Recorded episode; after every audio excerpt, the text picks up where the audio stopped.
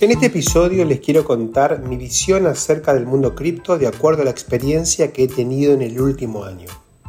Y también les quiero dar algunos lineamientos de cómo conformar una cartera de inversión cripto bien diversificada. Bienvenidos y bienvenidas a un nuevo episodio de Bitcoin para todas y todos. El contenido compartido en este espacio de comunicación es educativo. En ningún caso representa asesoramiento financiero.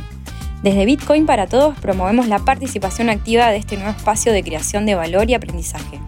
Buscamos facilitar el acceso a herramientas conceptuales y metodológicas para una toma de decisiones autónoma y responsable.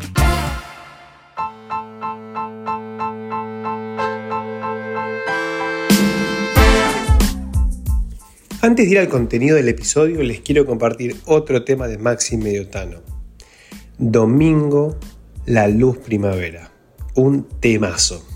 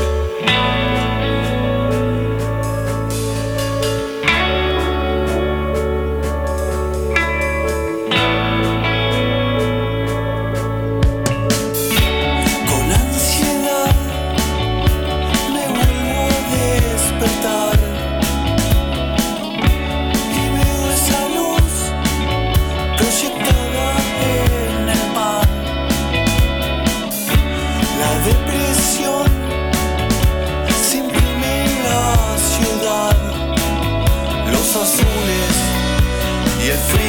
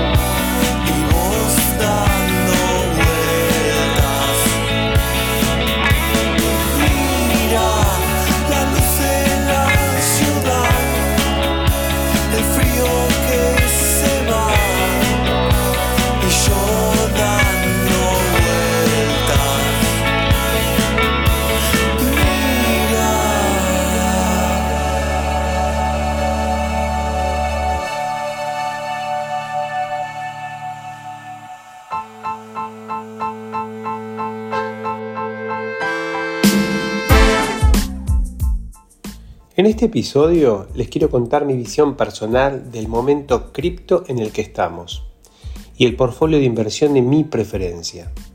De más está decir que nada de lo que diga es asesoramiento financiero. Ustedes saben que este es un podcast educativo. A diferencia de otros años, este es mi primer año full time cripto y he podido ver desde dentro del ecosistema la evolución de muchos proyectos, el impacto de este bear market sobre los proyectos y el estadio actual de esta industria. Desde ya que solo he accedido a una pequeña porción de todo el ecosistema, pero como decían nuestros abuelos, para muestra sobra un botón. Lo primero que voy a decir es que el entusiasmo, el esfuerzo, el emprendedurismo de esta industria no se ha mosqueado en absoluto luego de un tremendo 2022, que destruyó prácticamente el 80% del valor creado, medido en precios de mercado, obviamente. ¿no? Es increíble ver la diferencia de visiones de aquellos inversores primerizos, y no tantos, y de aquellos que se encuentran trabajando activamente en este sector. Podríamos decir que luego de semejante cachetazo, una ola de fugas de talento debería haber habido, pero no es así. Sí es muy claro ver que los equipos se achican, achican sus gastos, moderan los presupuestos, algo lógico en cualquier economía, pero esto era una fiesta de mal gasto. Por lo que desde el punto de vista pragmático, este bear market trajo racionalidad en el uso de los recursos desde mi opinión, mejorando aún más las probabilidades de éxito de esta industria.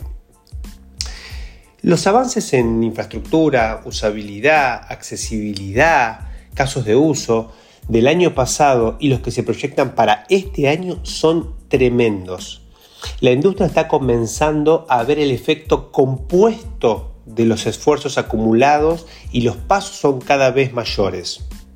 Solo a modo de ejemplo, Veamos las capas 2 sobre Ethereum que están en pleno verano cripto, pero más allá de eso están creciendo en transacciones, en volumen, en usabilidad de una manera fabulosa. Y ni hablar del merge, digamos, que ocurrió hace algunos meses, digamos, y que aún no es apreciado por nadie más que por los long-term holders de Ether. Después tenemos los avances enormes en las plataformas de tercera generación, como Cardano, que finalmente eh, digamos, está en condiciones de desplegar contratos inteligentes. Lo mismo para Polkadot y muchas otras capas 1 que están avanzando, avanzando a pasos agigantados. Luego tenemos los protocolos blue chips y las comunidades ¿no? que los rodean, que se van organizando y creando mecanismos de gobernanza cada vez más adecuados, más sofisticados, mejorando la usabilidad de sus aplicaciones, generando contenido educativo, desarrollando vínculos con el mundo web 2. Y también tenemos a los nuevos casos de uso que se están desarrollando tras bambalinas, como las funcionalidades en identidad digital, gaming, canales de pagos, entre otros. En un renglón, todo el sector está acelerando el paso y para mí a esta altura es imparable.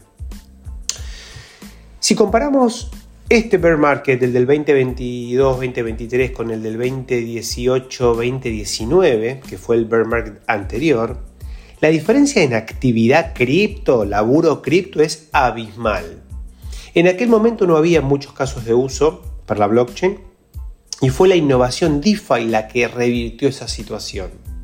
En este mercado, más allá de los nuevos casos de uso que podrían aparecer y que van a aparecer, solo se necesita mayor adopción DeFi para disparar un nuevo ciclo eh, de bull market. El producto ya está en la góndola y eso es un cambio fundamental en olas de adopción. Así es probable que dos procesos de adopción se den en paralelo. Algo parecido a lo que pasó con Bitcoin y con el resto del ecosistema en el bull market anterior, ¿no? Digamos que había como dos procesos, ¿no? Eh, en, este caso, digamos, bueno, en aquel momento era la mayor adopción de Bitcoin, que era un producto ya, digamos, en góndola, y después, bueno, ¿no? Todo lo que fue el desarrollo de los nuevos productos. Ahora, DeFi, digamos que ya está en góndola, va a haber una adopción eh, mucho más importante a nivel institucional. Mientras que los nuevos casos de uso van a atraer seguramente a personas más atrevidas, ¿no? Entonces se va de vuelta este proceso doble.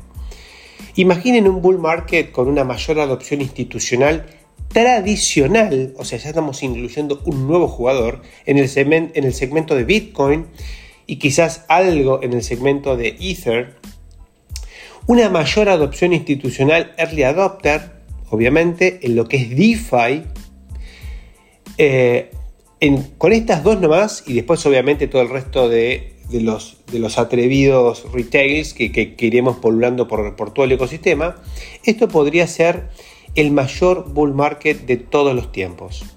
En términos de cripto me refiero, ¿no?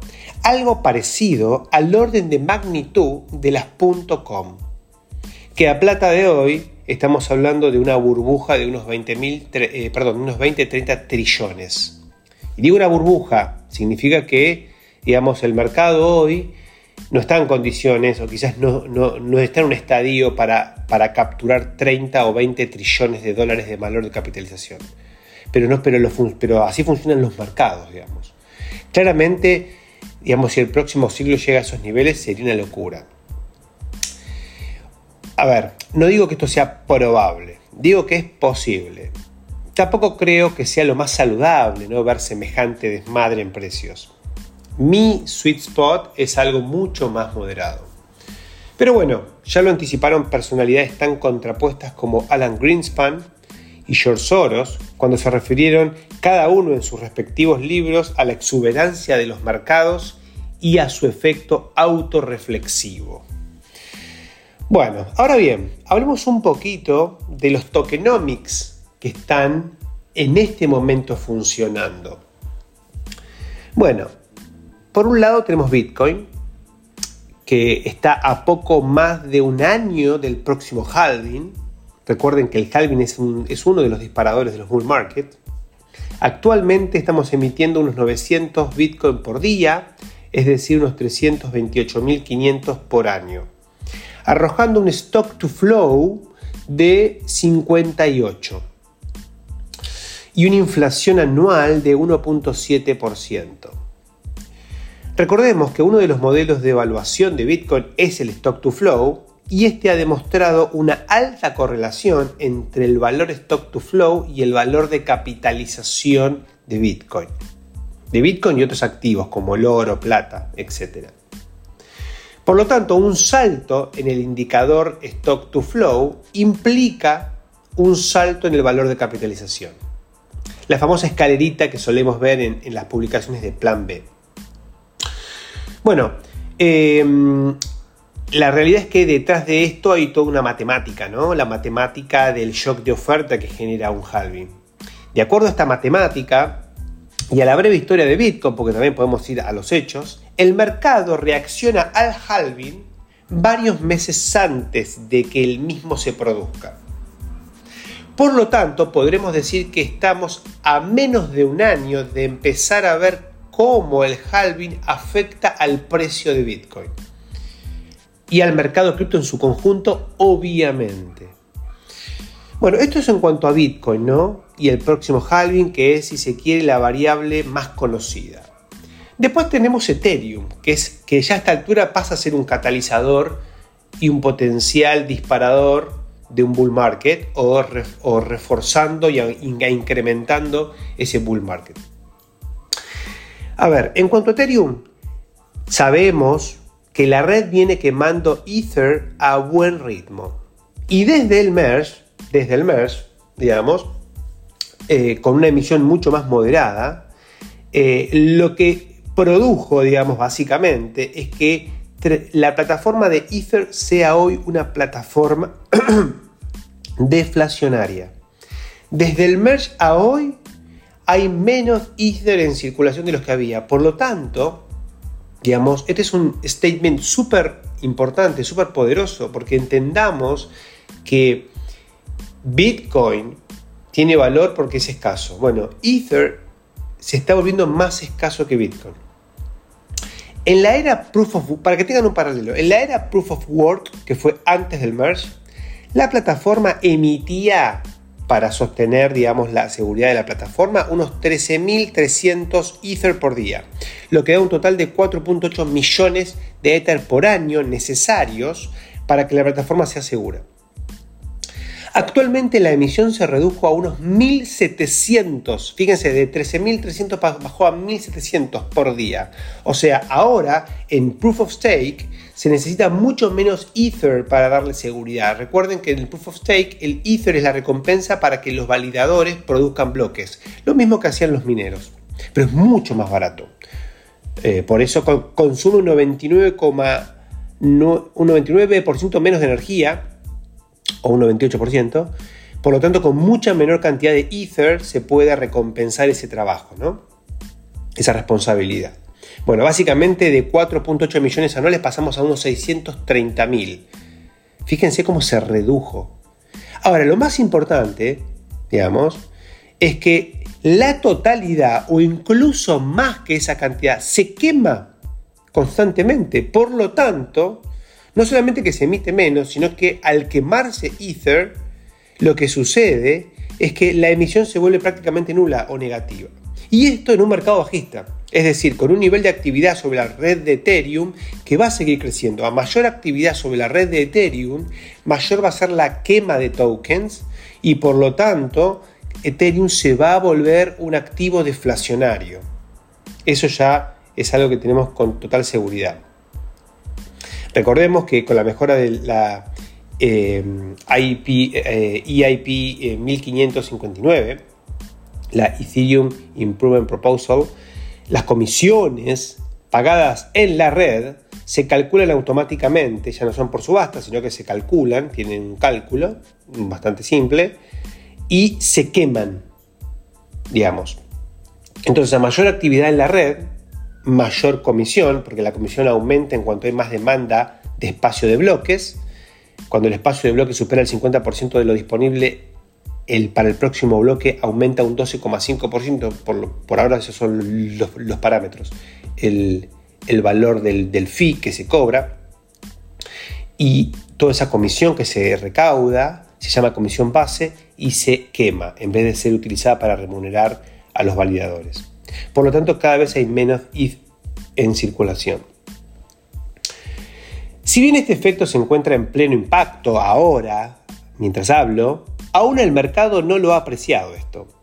Es muy probable que en cuanto nos acerquemos al halving de Bitcoin, la narrativa del propio halving de Bitcoin ponga el spotlight sobre este tremendo tokenomics de Ethereum. Y ahí es donde digo que Ethereum puede ser un catalizador, porque se va a empezar a hablar de Bitcoin, que es más conocido, y la conversación naturalmente va a compararse con Ether y eso seguramente va a disparar eh, mucha mayor demanda por, por este activo. Y lo interesante es que la demanda por este activo tiene un efecto de segundo orden, la demanda sobre Ether me refiero. Un efecto de segundo orden que puede provocarse en el mercado DeFi ante una subida significativa en el precio de Ether, dado que este token es el principal colateral de todo el ecosistema DeFi EVM, Ethereum Virtual Machine. Todo lo que es EVM compatible, este activo es el más importante. Eh, y, claramente DeFi, hoy la mayoría del ecosistema DeFi, eh, o lo más grande diría, no la mayoría, lo más grande se encuentra en Ethereum. Por lo tanto, un incremento en el colateral que es el que provee la liquidez para que DeFi pueda prestar sus servicios, inexorablemente va a incrementar el, el valor total bloqueado en estos contratos, porque va a ser la misma cantidad de Ether, pero en términos de dólares va a ser mucho más. Y eso va a provocar un efecto dominó, con mayor liquidez, apreciación de los tokens DeFi, que son los tokens de gobierno de estos protocolos que se, que se ven beneficiados cuando el valor bloqueado aumenta. Y al aumentar el valor de estos tokens, que también forman parte del valor bloqueado, va a aumentar aún más ese valor bloqueado generando este efecto dominó que puede despertar el próximo verano DeFi y abrir el juego a grandes jugadores institucionales. Recordemos que en el mercado, el bull market anterior, el valor total depositado en DeFi alcanzó los 100 mil millones de dólares. Bueno, eso es un vuelto para el mercado institucional. Tiene que por lo menos llegar a un trillón, 10x ese valor. Y para que pase eso, tienen que aumentar 10x tanto Ether como los tokens de gobierno de, lo, que es DeFi. Y todo eso, Ether es muy probable que aumente 10, 10x o un poco más. Y los tokens DeFi van a aumentar seguramente bastante más que eso. Bueno, estos dos, Bitcoin e Ether, son los catalizadores de un nuevo mercado alcista. Recuerden, esto es información. Yo estoy dando información y, y me, me echo con alguna opinión personal. Bueno, muchos se preguntan si la gente, eh, perdón, muchos se preguntan si la reciente subida de los precios, o sea, mucha gente, perdón, se pregunta si la reciente subida de los precios, eh, si gracias a esta subida podemos dar por concluido el mercado bajista 2022, que viene azotando nuestras carteras desde noviembre 2021, o sea, ya lleva un mercado bajista de 14, 14 meses, 14, 15, va por el 15, mes 15. A ver, desde una perspectiva puramente cripto, podríamos decir que los eventos desastrosos más probables ya ocurrieron todos, o la mayoría. Básicamente la quiebra de los modelos de negocio poco sustentables, como múltiples fondos, Celsius, por ejemplo. Eh, incluso eh, negocios negligentes como FTX, que fue un desastre. Y también protocolos enteros implosionaron, como el caso de Terra, todo esto pasó en el 2022. El 2022 fue un cachetazo. Fue, pero tremendo. Dejó un teldal de liquidaciones en posiciones apalancadas. Ahora, toda esa presión vendedora ya no existe. Eso es lo que tenemos que entender. Ahora bien, eso no significa que efectivamente hayamos tocado fondo. Lo que sí significa es que si aún no tocamos fondo, no estamos muy lejos. Por lo tanto, la pregunta es, ¿se terminó el mercado bajista? No lo sabemos. Pero sí sabemos que lo peor ya pasó. Nunca está de más un cisne negro, ¿no? Justamente la definición de cisne negro es un evento catastrófico totalmente imposible de predecir. Bueno, eso siempre es una, es una carta arriba de la mesa. Pero sacando esos eventos, la realidad es que el mercado cripto ya absorbió toda la pérdida eh, provocada por, estos acontecimientos. La pregunta del millón, más pragmática, no es si ya tocamos fondo. Digo, esa es una pregunta, si se quiere, más comercial, más de, social media. Sino, ¿cuánto tiempo disponemos realmente para acomodar nuestras carteras antes del próximo bull market? Porque si no acomodamos las carteras ahora, va a ser tarde, vamos a tener que esperar al próximo bear market para poder acomodarla. Si soportamos este mercado bajista sin asumir pérdida en tokens, es decir, si yo entré al mercado bajista con un Bitcoin y salí con un Bitcoin, bueno, por lo pronto estamos bien, estamos impecables porque, digamos, el mercado bajista en general se pierden muchos tokens por malas decisiones o por ventas obligadas. La pregunta sería, ¿Cómo queremos terminar este ciclo bajista? ¿Con qué activos queremos ingresar al nuevo, al nuevo mercado alcista? Esto puede significar realocar posiciones y tomar posiciones nuevas. Si aún estamos dubitativos por invertir y no disponemos de la suficiente exposición, tenemos que aprovechar este momento.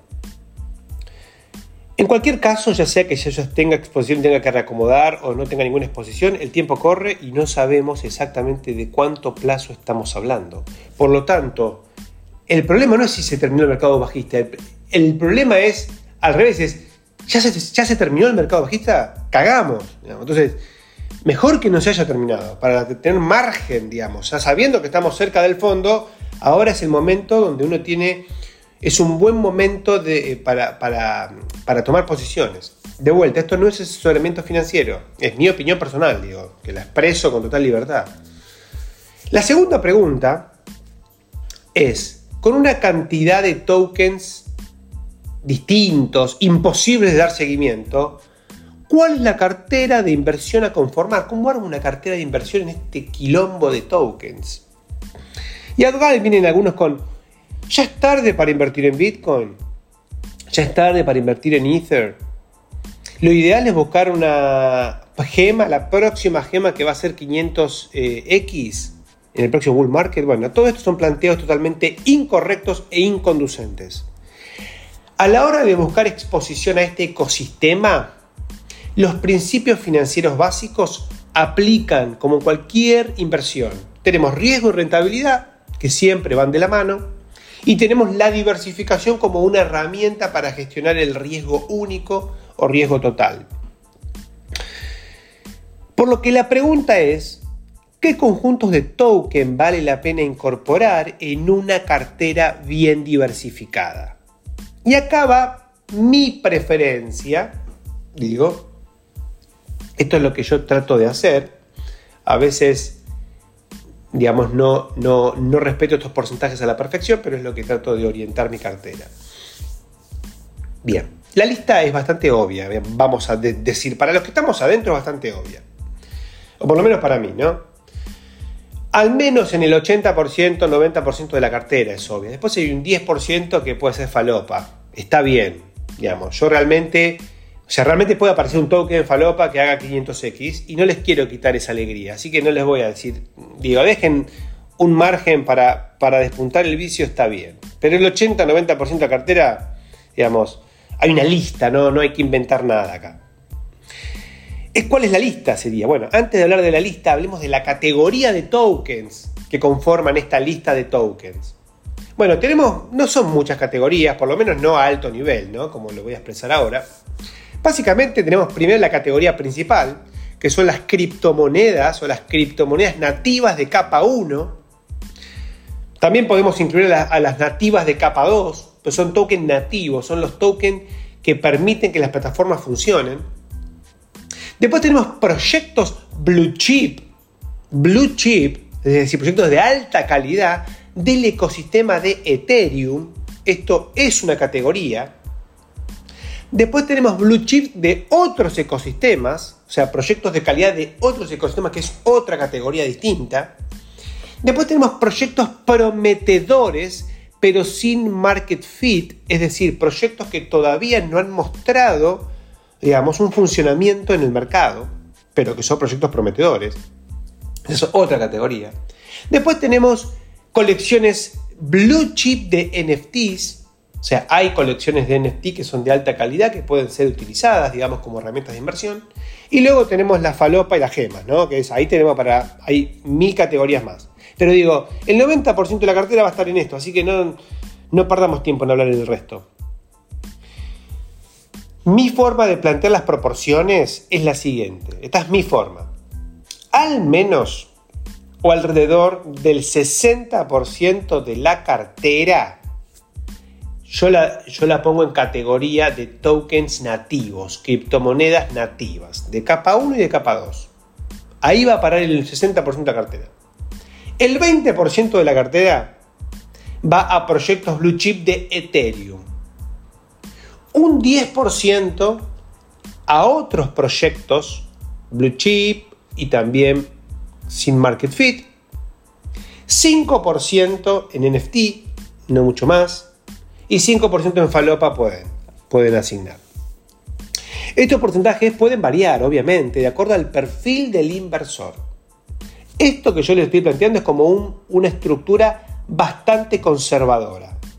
Si se puede utilizar esta categoría en cripto, ¿no? Digamos. Bien, entonces, ¿qué tenemos dentro del 60% de la categoría de tokens nativos de capa 1? ¿Cuál es la lista? Y vamos a lo obvio, no es la lista, esta lista no es exhaustiva, chicos, es una lista, digamos, eh, ejemplificadora. Tenemos, obviamente, Bitcoin, Ethereum, ADA, Polkadot, Solana, Avalanche, Tron, Cosmos, Ethereum Classic, entre otras. Son ejemplos, ¿está bien?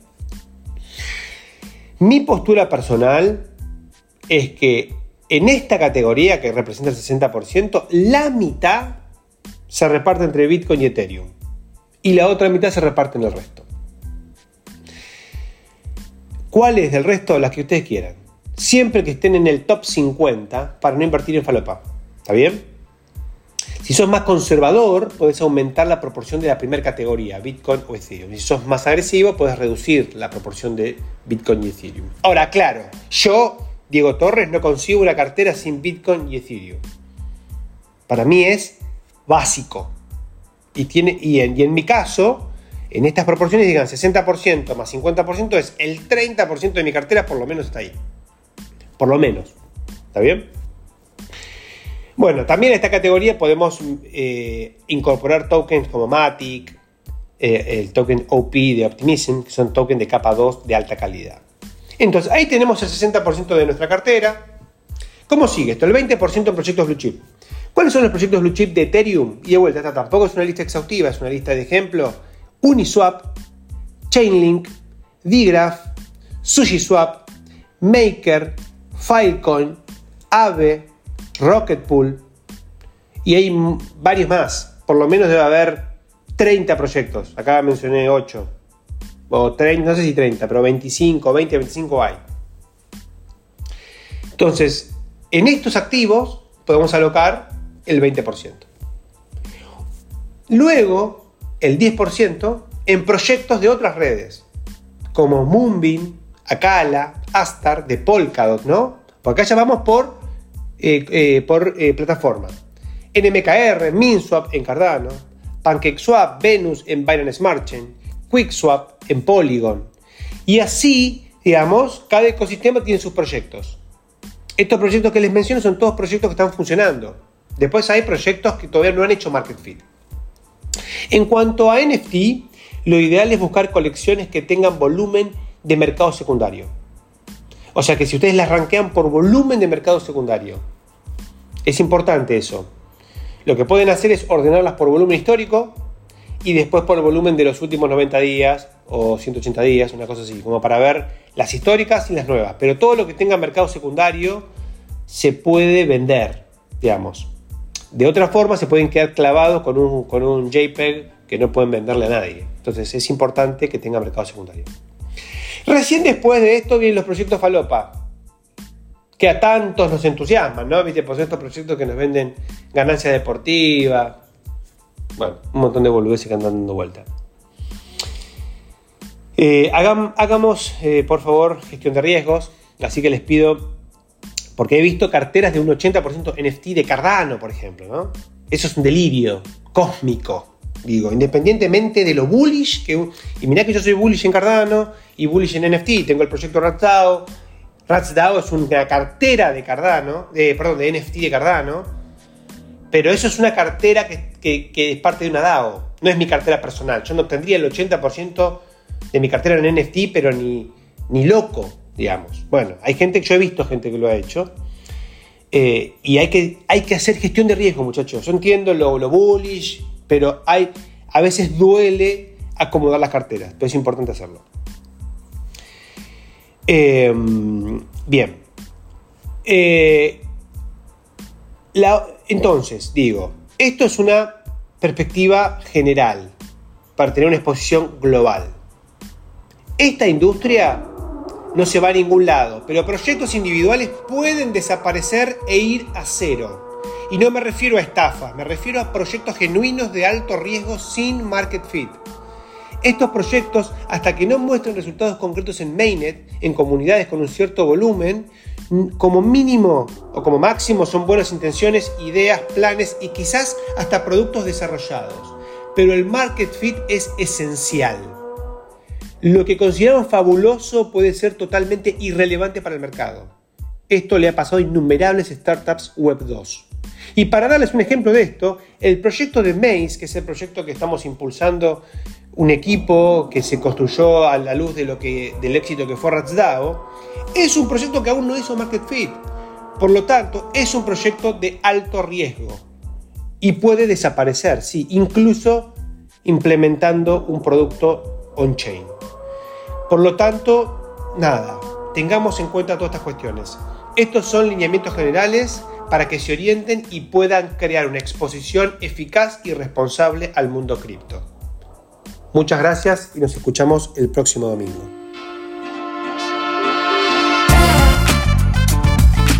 Si te gusta el contenido, podés seguirnos en Spotify y calificar el podcast. También podés compartir tus episodios favoritos en las redes. Seguinos en Instagram como bitcoin-para-todos-bajo Además puedes encontrar los links de Twitter y del grupo de Telegram en la descripción de este episodio. Nos vemos en el próximo.